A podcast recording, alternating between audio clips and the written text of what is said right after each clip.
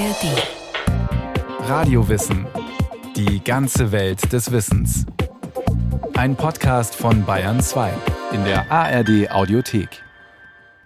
Eine antike City der Superlative, Uruk, die erste Stadt der Welt mit bis zu 50.000 Menschen, entstanden im fünften Jahrtausend vor Christus im Süden des heutigen Irak.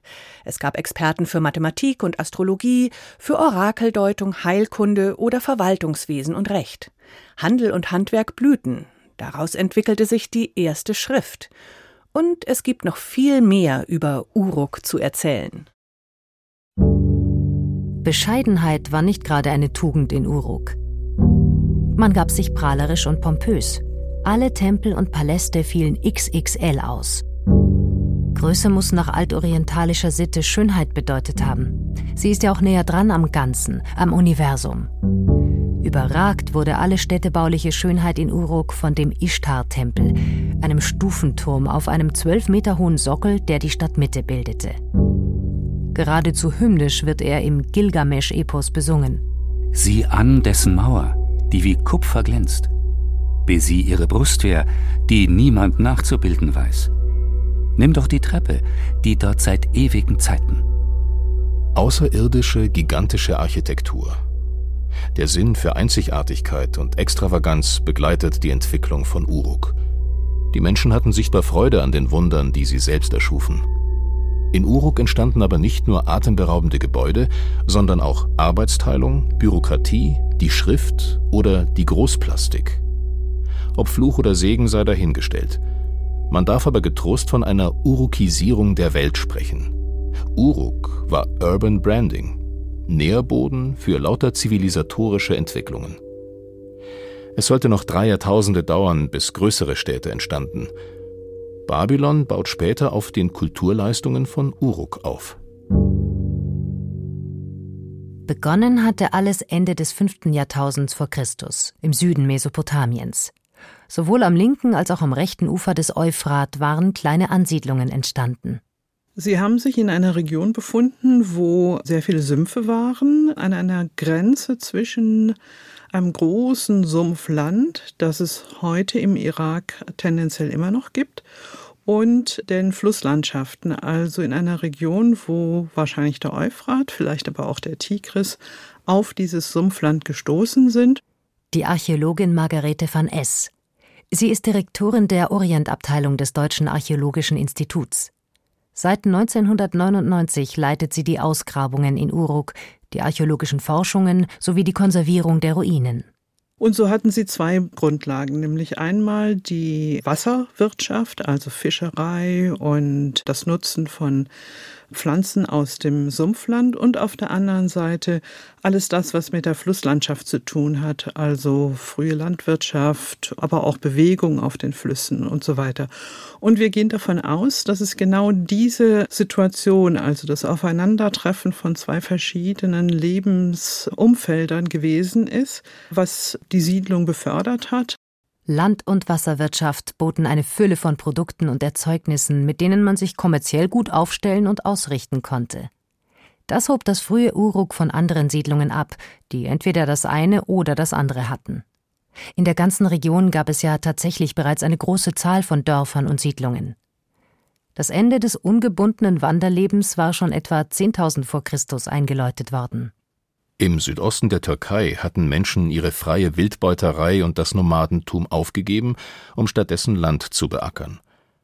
Warum sich plötzlich Sesshaftigkeit und Vorratshaltung durchsetzten, ist bis heute mehr oder weniger ein Rätsel. Religion mag eine Rolle gespielt haben. Der harte, von immer neuen Risiken bedrohte Alltag auch. Zur Entstehungszeit von Uruk, Mitte des fünften Jahrtausends jedenfalls, steckte Mesopotamien schon mittendrin in zivilisatorischen Entwicklungen. Es waren wohl vergleichsweise egalitäre Gesellschaften, also alle sind gleichberechtigt, alle machen ähnliche Dinge, sorgen halt für ihren Lebensunterhalt und so weiter.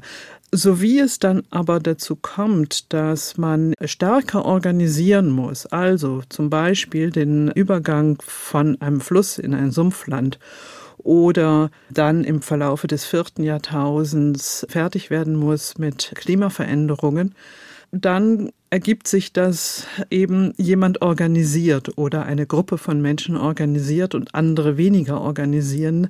Das heißt, da bilden sich dann Hierarchien heraus. Und es bilden sich auch verschiedene Handwerke heraus, also unterschiedliche Arbeitsbereiche, die dann auch unterschiedlich bewertet wurden. Also eine Gesellschaft entwickelt sich, wie wir sie heute eigentlich ganz gut kennen. Macht und Reichtum sind der Grundstein für die älteste Metropole der Welt.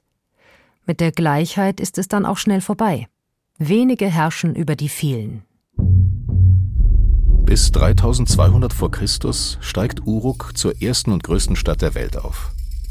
50.000 Menschen lebten hier. Nicht alle freiwillig. Die Eroberungszüge jener Zeit richteten sich weniger auf Landgewinn, vielmehr ging es darum, Arbeitskräfte heranzuschaffen. Man brauchte Sklaven für den Bau von Tempeln, Häusern, Stadtmauern und Bewässerungskanälen. Sklaven bildeten einen festen Bestandteil der Gesellschaft. Eine in Uruk gefundene Schrifttafel gibt Aufschluss über Verärgerung nach dem Kauf einer Zwangsarbeiterin.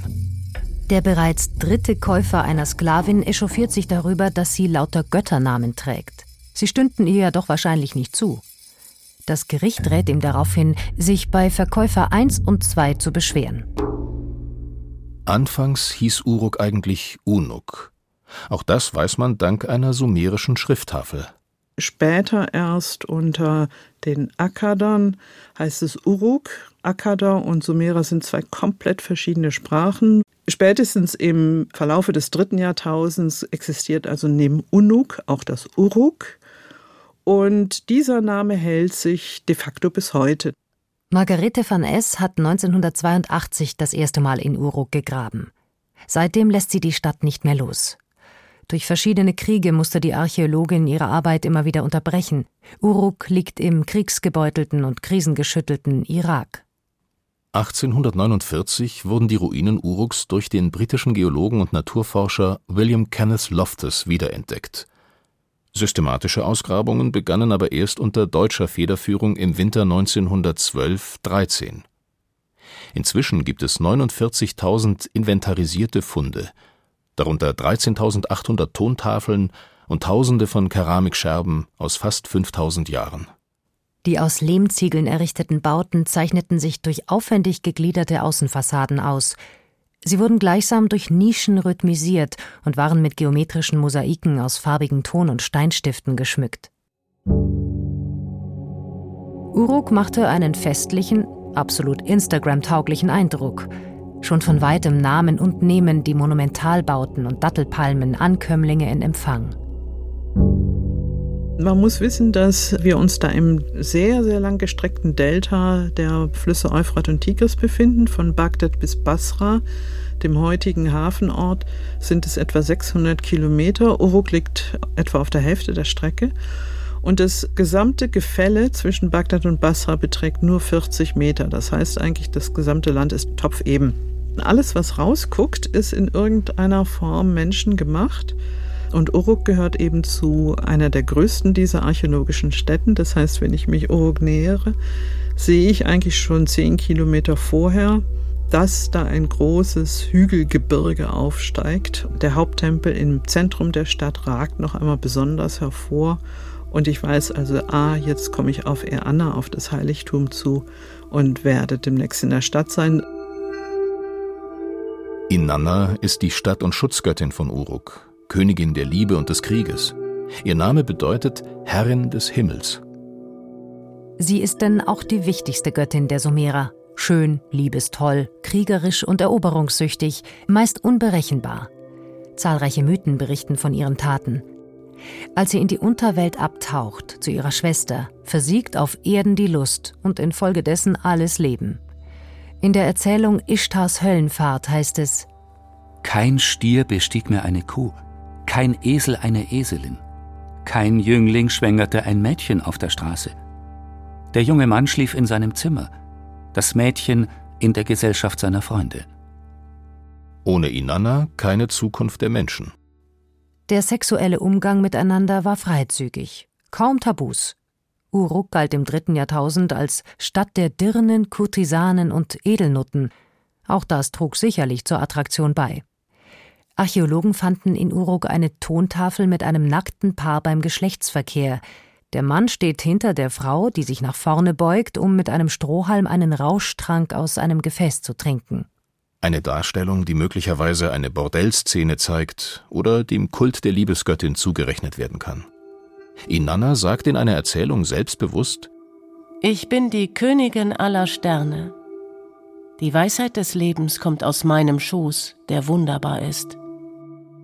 Nach und nach entstanden Kulthäuser, Rundpfeilerhallen, Badeanlagen und ein sogenannter Empfangspalast.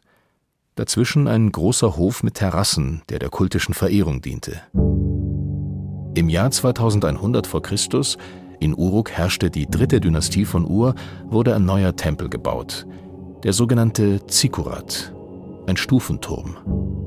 Der Tempel stand auf zwei übereinander gestellten Terrassen. Die untere war vermutlich um das Jahr 2000 herum etwa 11,20 Meter hoch. Die da drüber könnte die Hälfte hoch gewesen sein, 5,60 Meter. Und dann kam noch der Tempel obendrauf. Also das waren schon über 20 Meter hohe Gebilde. Nicht ganz so steil wie die Maya-Pyramiden, aber eine in jeder Hinsicht herausragende Monumentalarchitektur. Als Personal dienten Priesterinnen und Priester, unter ihnen Schwule, Transsexuelle und Prostituierte. Tempel waren nicht nur einfach ein Gotteshaus, in das man ging zum Beten, sondern es waren wirtschaftliche Einheiten, so ein bisschen wie Klöster im Mittelalter Europas. Neben dem Hauptheiligtum gruppierten sich von Anfang an weitere Lehmbauten, Wohnhäuser, Paläste und Verwaltungsgebäude. Sie waren meist um einen kleinen Innenhof angelegt, in dem Dattelpalmen Schatten spendeten. Straßen wurden streng im rechten Winkel wie in einer Garnisonstadt angelegt. Kanäle führten Frischwasser in die Stadt. Die Menschen schöpften es mit Krügen ab und leiteten Abwässer wieder hinaus. Im dichten Zusammenleben von Mensch und Tier nah an Sümpfen und am Wasser brachen bei großer Hitze sehr wahrscheinlich oft Krankheiten und Seuchen aus. Die Stadt hatte von Anfang an nicht nur Vorteile. Magierinnen und Beschwörer waren daher viel gefragt. Nicht nur bei Krankheiten, sondern bei allen Risiken des Lebens. Man schrieb ihnen Wissen über die Kraft von Steinen und Mineralien zu. Auf Tontafeln hielten sie fest, wie Frauen für ihre Männer Glücksamulette herzustellen hatten. Die 15 Steine fädelst du auf ein Band aus Leinen, einen roten Wollfaden und einen blauen Wollfaden. Beiderseits der Steine knöpfst du ein Stück Tamariskenholz ein. Ein Räuchergefäß mit Wacholder stellst du hin. Du opferst Bier und rezitierst die folgenden Beschwörungsformeln. Ich bin erhört. Das Gebet nimm an von mir. Du hängst die Kette um seinen Hals. Die Handelswege waren weit und gefährlich. Geschäfte wurden mit Gewichtsteinen in Stab- oder Entenform abgewickelt. Gerste, Wolle und Öl wurden damit abgewogen. Handel war der Innovationsmotor. Er gibt schließlich auch den Anstoß zur Schrift. Sie wurde in Uruk erfunden. Zunächst dienten kleine Tonobjekte, sogenannte Zählmarken, Kugeln, Scheiben oder Krüge dazu, um etwas zu prüfen und beim Handel die Übersicht zu bewahren. Ich habe dir 15 Schafe zum Scheren gebracht, also packe ich 15 Kugeln in einen versiegelten Lederbeutel oder in ein versiegeltes Tongefäß.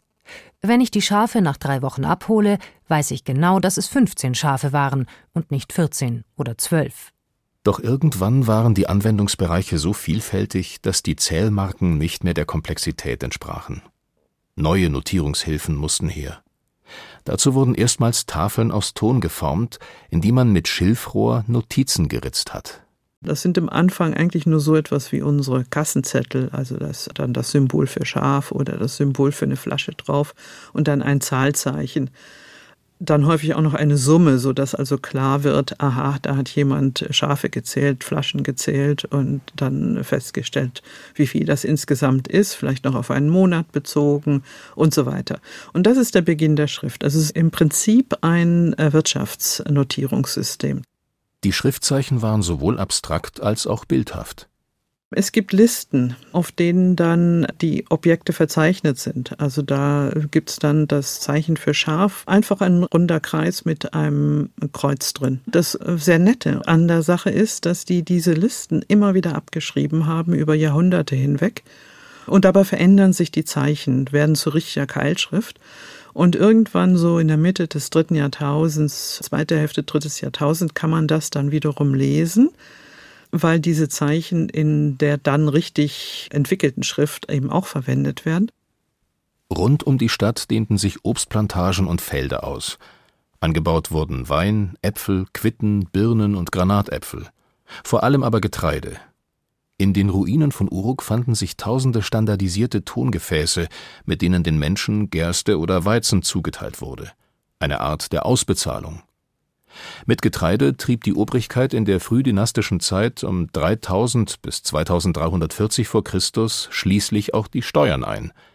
Das Gemeinwesen gestaltet sich bereits etwas bürokratisch aufgeblasen, und die Staatsdiener ließen es sich sehr wahrscheinlich gut gehen. Da gibt es einen König, da gibt es eine Beamtenschaft, die dafür zuständig ist, die Verwaltung der Stadt oder auch eines Staates zu organisieren. Und zwar eine ziemlich umfangreiche Beamtenschaft. Und es gibt spezialisierte Personen, also Menschen, die eben das Gerichtswesen kennen. Es gibt Händler, die zwischen den Städten agieren, aber auch Händler, die den Fernhandel bis in das Indusgebiet oder in die heutige Türkei hoch betreiben. Und es gibt natürlich die Menschen, die dann vor Ort arbeiten, die Schafzucht übernehmen, die Landwirtschaft übernehmen, das Fischen oder auch den Bootsbau. Also alles das, was wir im Prinzip uns auch unter Handwerk vorstellen würden, ist dann auch da. Frauen waren Ende des dritten Jahrtausends, Anfang des zweiten Jahrtausends vor Christus in der mesopotamischen Gesellschaft vergleichsweise gleichberechtigt. Sie konnten handeln oder auch erben.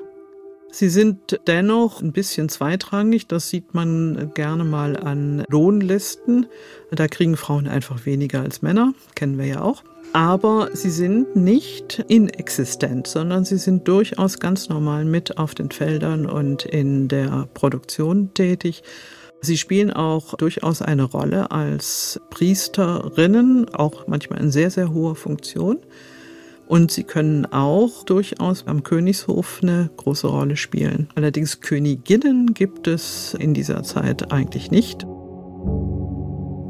Zentrale Aufgabe altmesopotamischer Herrscher war die Vermittlung zwischen Menschen und Göttern. Der König erhält seine Befehle laut Staatsverständnis von den Göttern. Aber die legendären Herrscher von Uruk, wie Emmerka, Lugalbanda und Gilgamesch, wurden auch wie Götter verehrt. Bis heute berühmt ist vor allem der sagenhafte König Gilgamesch, dessen Heldentaten im gleichnamigen Epos verewigt sind, im ältesten literarischen Text der Weltgeschichte. Ob es sich bei Gilgamesch um eine reale oder doch eher literarische Figur handelt, ist nicht gesichert. Er vollbringt dann alle möglichen äh, heroischen Taten, also zum Beispiel holt er Zedernholz aus dem Libanongebirge, kämpft gegen den Himmelsstier, alles Mögliche. Und er sucht zum Schluss nach dem ewigen Leben, nachdem sein Kompagnon Enkidu verstorben ist. Und stellt dann fest, das gibt es für ihn als menschliches Wesen nicht, aber was bleiben wird, sind so seine Taten und eben die Bauwerke, die er geschaffen hat. Die Mauer von Uruk etwa, die ihm zugeschrieben wird. Ein gigantisches Bauwerk, errichtet um das Jahr 2900 vor Christus. Die Mauer ist 9,3 Kilometer lang, bis zu 8 Meter breit, an der engsten Stelle etwa 5 Meter. Sie muss etwa 8 Meter hoch gewesen sein und wurde von Bastionen verstärkt. Ein Bauwerk der Superlative, Fortifikationsanlage und Ausdruck des Selbstbewusstseins von Uruk. Wir haben mal ausgerechnet, dass es um die 300 Millionen Ziegel gewesen sein müssen, mindestens. Soweit wir das im Moment erkennen können, ist das vermutlich relativ schnell auch fertiggestellt gewesen und dann bis Mitte des dritten Jahrtausends vor Christus eben immer wieder erweitert worden. Es mag sein, dass das von einer Person in die Wege geleitet und auch umgesetzt worden ist. 300 äh, Millionen Ziegel zu streichen ist so fürchterlich aufwendig nicht. Also das ist keine Arbeit, für die man Jahrzehnte braucht. Schon ein paar Jahre, immer in den Sommermonaten, wenn man die Bevölkerung dazu anhalten kann, eben an einem Gemeinschaftswerk mitzuarbeiten und vor allem, wenn man organisieren kann, wo man welche Menschengruppen denn einsetzt. Also es ist vor allem ein gigantisches logistisches Problem, so etwas zu machen. Insofern ist die Geschichte von Gilgamesch, der als Erbauer der Mauer von Uruk gilt, durchaus verständlich. Das Bauwerk schien in seiner Imposanz eher in den Bereich der Götter zu fallen als in den der Menschen. Anfang des dritten Jahrtausends werden auch andere Städte groß in Mesopotamien. Aus früheren Partnern entwickeln sich konkurrierende Gegner. Eine schützende Mauer scheint daher durchaus sinnvoll gewesen zu sein. Aus Epen und späteren Texten weiß man, dass es zu Kriegen zwischen den Städten gekommen war. Eine Stadtmauer ist aber tatsächlich auch dafür da, um eben die Potenz derjenigen anzuzeigen, die sie gebaut haben, also dem König oder auch den Menschen, die es getan haben. Sie ist auch ein Schutz gegen wilde Tiere oder auch eine Zollgrenze. Sie ist alles Mögliche. Und als solche hat sie auch bis zum Ende der Existenz dieser Stadt gedient. Also die Stadtmauer ist nicht irgendwann richtig kaputt gegangen, sondern wir finden sie in den Keilschrifttexten bis in die sogenannte Seleukidenzeit. Das ist bis in das dritte und zweite Jahrhundert vor Christus. Und meine archäologischen Reste zeigen mir, dass sie auch später noch existiert hat. Das heißt, die war immer da, man sah sie, man wusste, wo sie ist, man wusste also, wo die Stadt anfängt und wo sie aufhört. Es gibt ein draußen und drinnen. Insofern hat sie immer eine Bedeutung gehabt und Schon im alten Mesopotamien haben sich die Menschen immer daran erinnert, dass dieses gewaltige Bauwerk eben die Großtat von Uruk war.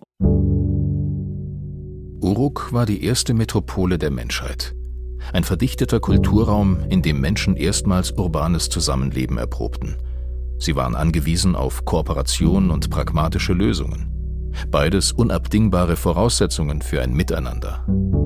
Zusammenhalt unter den Menschen stifteten zu Beginn Religion und intensive wirtschaftliche Beziehungen. Später kam viel Stadtstolz auf Uruk hinzu und eine Fülle an kulturellen Wechselbeziehungen, bis heute der Nährboden für Innovationen, Dynamik, Lebendigkeit. All das hatte aber auch seine Schattenseiten. Das Leben in der Stadt führte zu Krankheiten und Seuchen, Versklavung, Gängelung, Konkurrenz und Kriegen. Die letzte Blütezeit in 5000 Jahren Urbanismus erlebte Uruk unter den Seleukiden zwischen 200 und 44 v. Chr. Sie ging einher mit der Errichtung neuer Monumentalbauten für die altorientalischen Götter. An wegweisender Bedeutung verlor Uruk erst, als die Handelswege andere Routen einschlugen.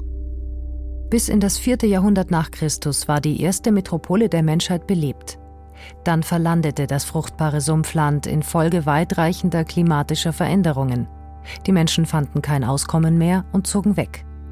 Auch heute noch ist Waraka staubig und trocken, eine Wüste. Aber zugleich eine der genialsten und fruchtbarsten Orte der Menschheit, die Erfindungen in Uruk prägen schließlich bis heute unser Leben.